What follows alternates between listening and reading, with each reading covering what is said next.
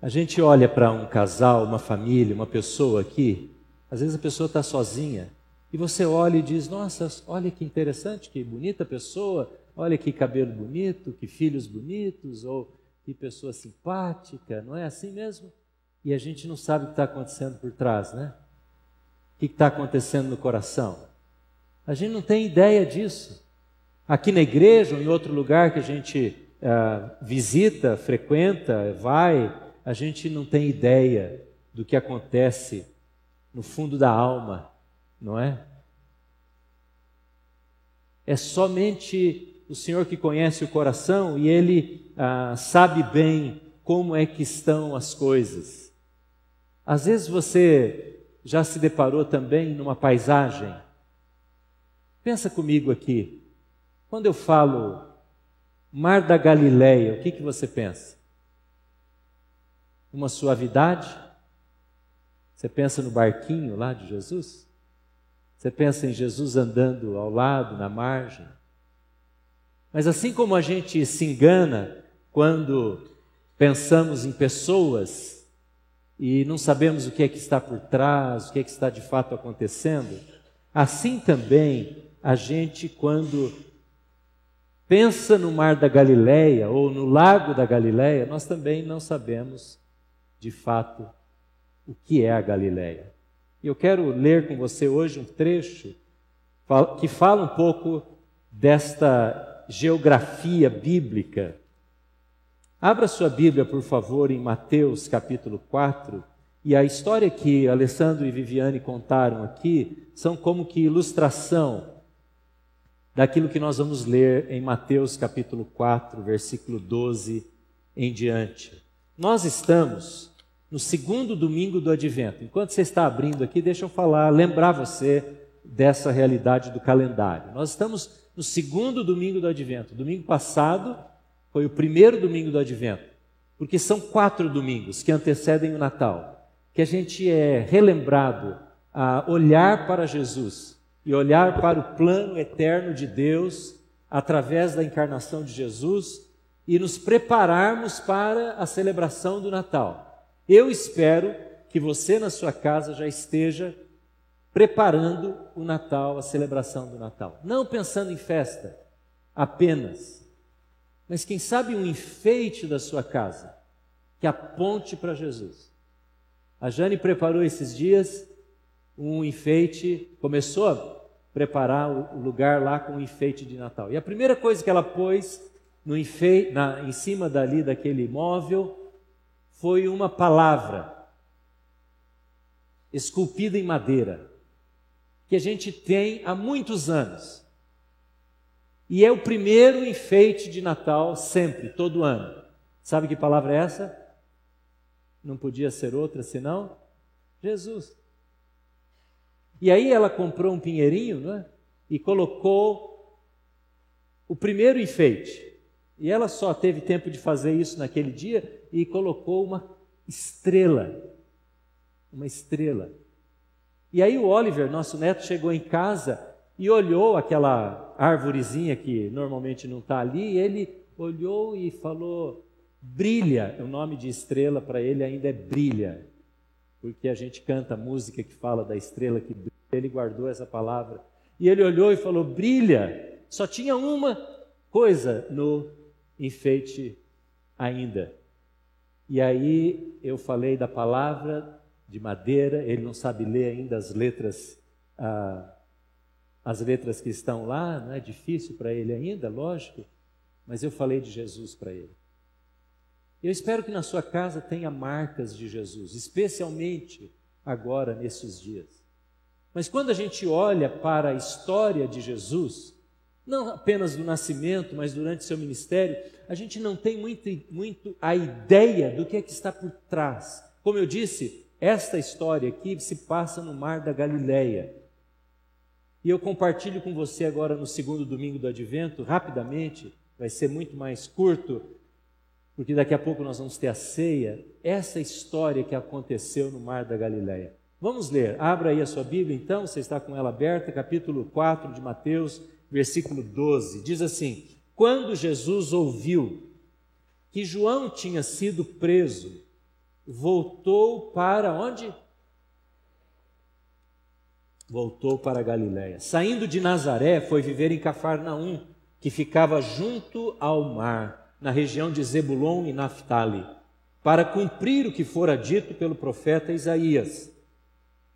Leia comigo os dois próximos versículos, por favor. Vamos lá. Terra de Zebulon e terra de Naphtali, caminho do mar, além do Jordão, Galiléia dos gentios.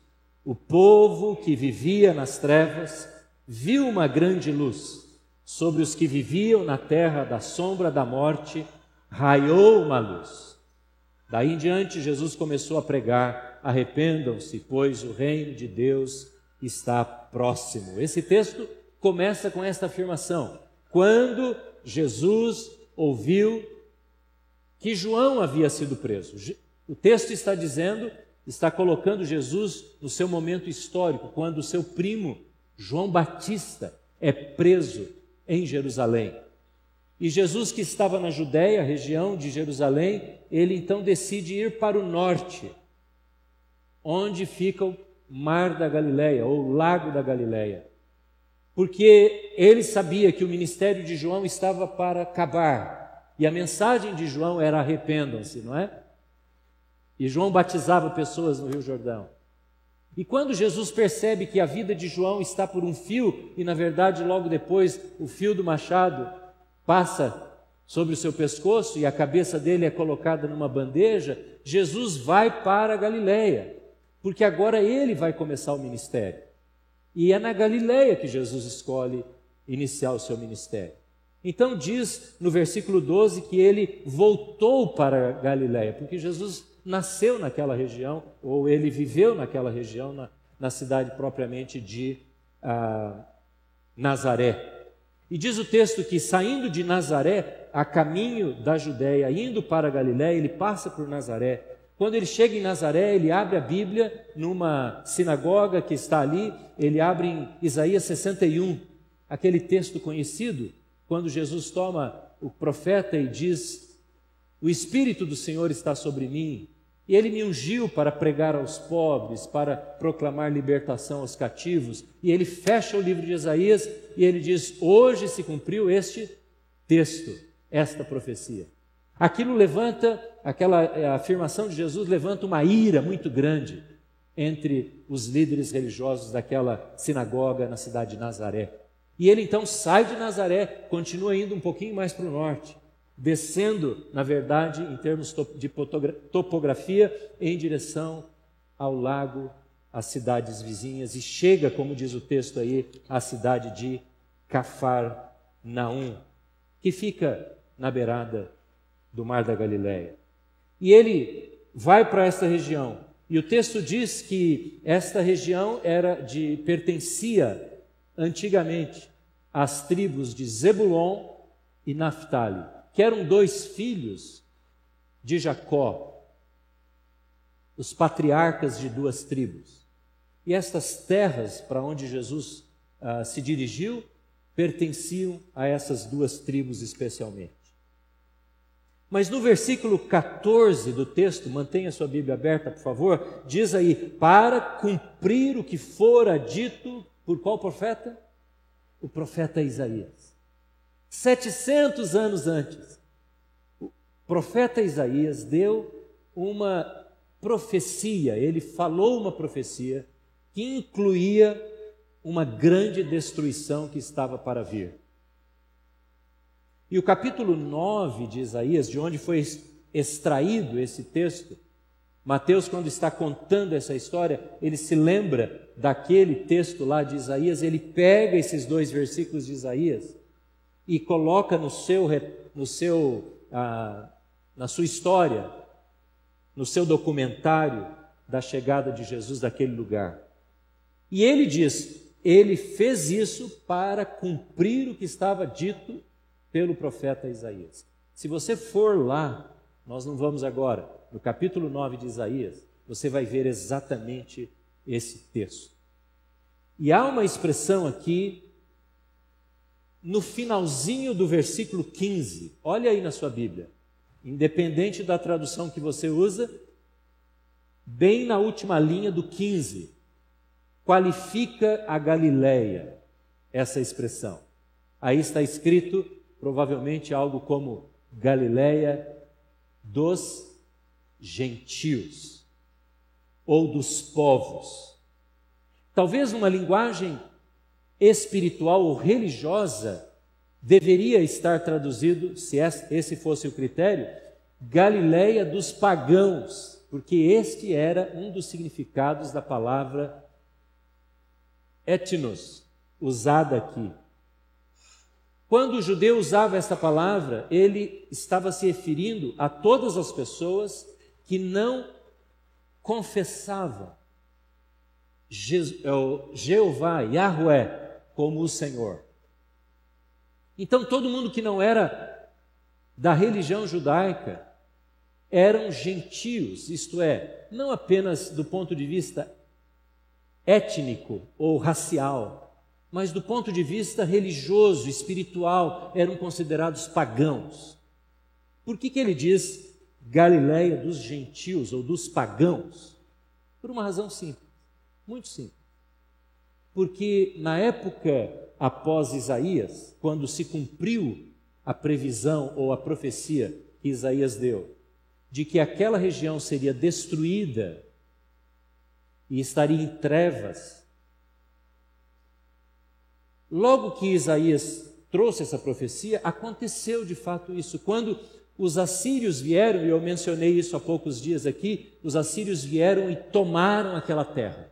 Veja que aquelas tribos ficavam bem no norte do país.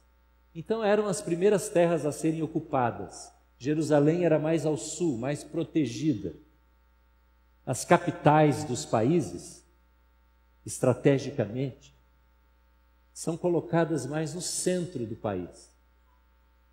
Essa foi uma das razões pelas quais Brasília foi levada, ou a capital do Brasil foi levada para o interior do Brasil. Você pode olhar na grande maioria dos países, a, a capital não é marítima. Mas aquelas terras do norte eram invadidas com muita facilidade. E por isso o paganismo chegou junto com essas invasões.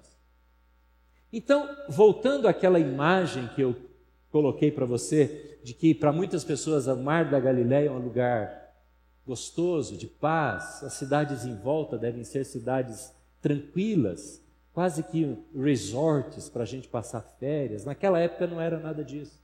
Na verdade, naquela época era um, uma terra desolada, pagã, pobre, oprimida, destruída, de uma raça misturada, rejeitada pelos judeus mais do que os samaritanos até.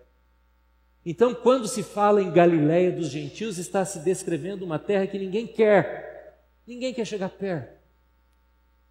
Não tinha rabinos naquela terra. Não tinha escolas de teologia judaica naquelas terras. Ali viviam os oprimidos, os endemoniados, os lunáticos, os que estavam na pobreza, como os discípulos que Jesus foi lá chamar, que viviam da pesca do mar. Mas quando Jesus decide iniciar o seu ministério, ele sai de Jerusalém e vai para esta terra do pior. Porque ele vai cumprir o que Isaías tinha dito séculos antes. Olha o que diz aí no versículo 15 ou 16, veja aí na sua Bíblia, isso é tão importante para hoje à noite. O povo que vivia nas trevas viu grande luz grande luz. E sobre os que viviam na terra da sombra da morte, raiou a luz. Jesus intencionalmente, ele estrategicamente, ele sai da onde se dizia ter luz, iluminação, dignidade, religião, culto a Deus. Ele sai desse lugar e vai em, direção ao lugar onde há trevas, escuridão, porque ele sabe o que passa, o que se passa no coração de cada pessoa. Como eu disse no início, é difícil para nós, quando cumprimentamos alguém aqui na igreja, saber de fato o que acontece. Por isso, eu quero pedir a você uma coisa. Eu quero pedir uma coisa muito séria para você. Quando você estiver saindo do culto, hoje ou outro dia, ou em outro lugar, você pode estar numa casa de velórios, num lugar comercial, no seu trabalho, e alguém tiver a liberdade de dizer para você, aqui ou em outro lugar, olha, eu peço que você ore por mim, eu não estou bem, estou com um problema na minha família, mas faça isso ali, naquela hora, peça licença para a pessoa e diga: Posso orar por você agora? Agora eu quero orar por você. Porque você pode, eu posso não ter outra oportunidade. E aquela treva, aquela escuridão, aquele medo, aquela, aquela ansiedade que está no coração, a pessoa pode ser livre naquela hora, pela ação e poder do Espírito Santo na nossa oração. Ou você não crê isso? Você crê nisso? Amém. Então Jesus vai em direção, ele é estratégico, ele é intencional. Eu vou fazer isso. Diga para você mesmo hoje: eu vou fazer isso. Eu vou fazer isso. Você pode falar isso? Eu vou fazer isso? Faça isso, não perca oportunidade. Ore mesmo pelas pessoas. Lá no colégio, na faculdade. Às vezes a pessoa nem está pedindo oração. A pessoa às vezes está compartilhando um problema. Que há pessoas que têm nem creem na oração, não, não praticam oração, mas elas contam o problema que estão vivendo. Faça isso. E Jesus vai para a terra onde estava trevas. A Galileia significa três coisas para nós aqui. Tem três conceitos que a gente precisa entender nesta noite. Primeiro, a Galileia me ajuda e ajuda você a entender a realidade de todo ser humano. Todo ser humano. Nós somos Galileia. Nós nascemos na Galileia. Diga comigo assim: eu nasci na Galileia. Sabe por que isso? Porque nós nascemos nas trevas. Por mais difícil que seja compreender isso, por mais difícil e duro que seja admitir isso, nós nascemos, na, nascemos nas terras da Galileia, isto é, nas terras dos doentes, nas terras dos mortos, nas terras da pobreza, nas terras da miséria. Essa é a nossa terra. Mas, pastor, eu nasci num lar que cuidou tanto de mim, eu fui educado numa boa família. A Bíblia diz que as nossas, as nossas justiças são como um trapo de imundícia perante Deus. E você pode estar pensando, alguém pode estar pensando em casa, puxa, mas o pastor está pregando uma, essa mensagem na época do Natal, porque o Natal é para nos lembrar disso, justamente. O Natal, essa luz que está presente no Natal, nos enfeites, não é? É para nos lembrar que nós somos Galileia e nós nascemos no estado de trevas espirituais. Essa é a sua realidade, meu irmão, minha irmã, e se você ainda não confessou Jesus na sua vida e não reconheceu isso na sua vida, eu digo a você: ainda há trevas no seu coração e precisa de luz de Cristo. Essa é a terra. Galileia nos aponta para essa universalidade, este padrão de todos, está sobre todos. Agora, esses dias eu ouvi um testemunho, essa semana, na verdade, eu ouvi um testemunho que me marcou muito, que aconteceu aqui na rua da igreja, subindo aqui, perto da esquina. E você vai saber bem do que eu estou falando, porque talvez você viva isso. Era uma quinta-feira, uma irmã da igreja estava vindo aqui para uma reunião de célula, quinta-feira passada ou retrasada. E ela esqueceu a Bíblia no carro. Então ela deixou o grupo aqui, foi no carro e o carro estava aqui perto da esquina, aqui subindo.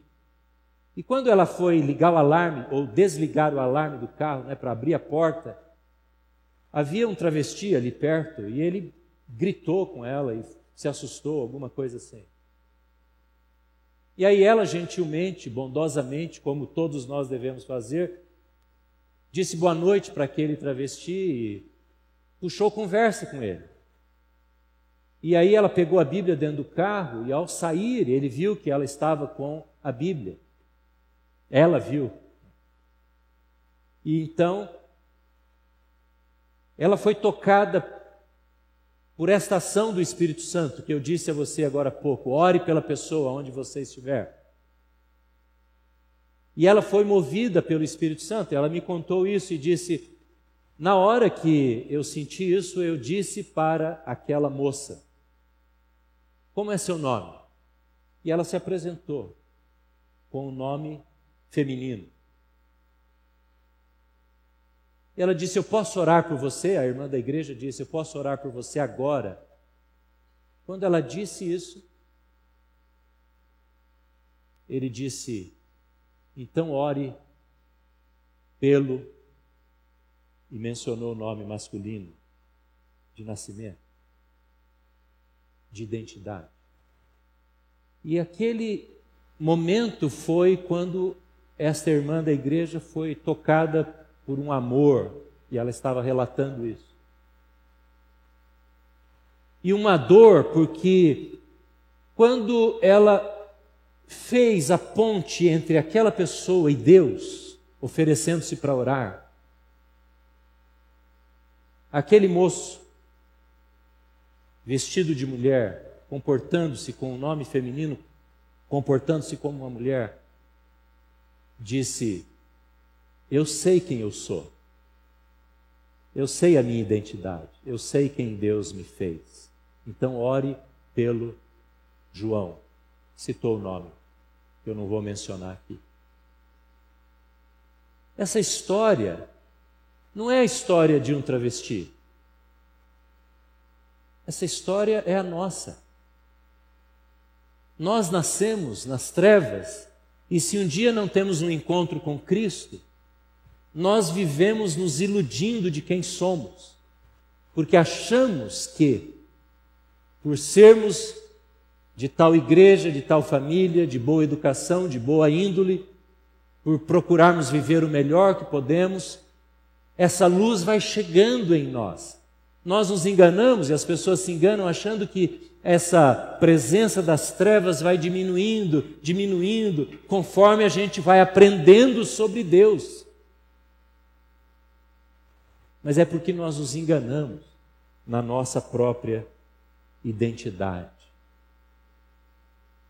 Porque não é conceito religioso, nem boas obras, nem bom comportamento, nem igreja, nem nada disso que ilumina a nossa alma. Porque Jesus disse: Eu sou a luz do mundo. Quem me segue não andará em trevas. É quem me segue, não quem segue a minha religião. Galiléia nos mostra isso então. Por isso, um cristão, ele é misericordioso.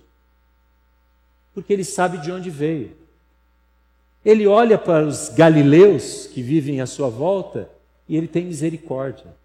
Ele não é julgador, ele não é acusador, denunciador, porque ele também pertence à Galileia. Ele, a única diferença que existe, quando existe, é que ele foi salvo, perdoado, lavado por Jesus. Amém? Por isso a misericórdia, a compaixão. Essa é a mensagem que Jesus dá. Essa é a mensagem do Natal, essa é a mensagem do ministério de Jesus. A Galileia diz que chega a luz, há um momento em que a luz chega, e a luz chegou na Galileia, e eu dou um, um exercício para você, se você topa receber uma tarefa de casa essa semana, Pegue os evangelhos e vá buscar todas as ocorrências de milagres, de curas, de provisão de Deus acontecidos em volta da Galileia. Você conhece aquela história daquele homem que estava endemoniado e ninguém conseguia amarrá-lo, nem com correntes, ele quebrava tudo, vivia nos sepulcros e os demônios são expulsos, a legião de demônios expulsa daquele homem e eles vão e entram nos corpos dos porcos, uma das histórias mais esquisitas da Bíblia, de explicar como é que se explica isso. Mas os porcos caem no abismo, num precipício e morrem no mar da Galileia. Faça uma leitura do que acontece na Galileia. As piores histórias, mas também os maiores milagres acontecem na Galileia. Amém? Amém. Irmãos, às vezes essa chegada da luz, ela acontece não só no momento da conversão. O Alessandro e a Viviane viveram momentos de trevas sendo cristãos, discípulos de Jesus. Não é assim mesmo que acontece na nossa vida? Não quer dizer que quando nós nos convertemos, a Galileia some totalmente de nós e as trevas nunca mais entrarão. Não, há momentos que a gente se sente angustiado. E eu sei de várias histórias aqui, né, que eu tenho privilégio nesses 40 ou 30 anos de acompanhar e ver quantas vezes trevas vêm sobre a nossa casa. Dor, sofrimento, angústia. Não as trevas da perdição, da morte eterna, do inferno, mas trevas da angústia e da tristeza. E é aí que nós lemos: Ele nos resgatou do império das trevas e nos libertou e nos colocou no reino do Filho do seu amor. Amém? Sai do império das trevas e vem para um reino do amor. Sai do império da opressão e vem para um reino onde Jesus é rei e ele governa e nós o coroamos e dizemos somos teus. Amém? Galileia nos ensina isso. Mas o texto termina, e nós vamos terminar também. Olha aí o que diz no versículo 17. Como é que termina o texto? Qual, era, qual foi o primeiro sermão? Aliás, o sermão repetido por Jesus durante muito tempo, muitos anos, aí, três anos. Olha o que diz aí no versículo 17. Você pode ler em voz alta comigo? Daí em diante,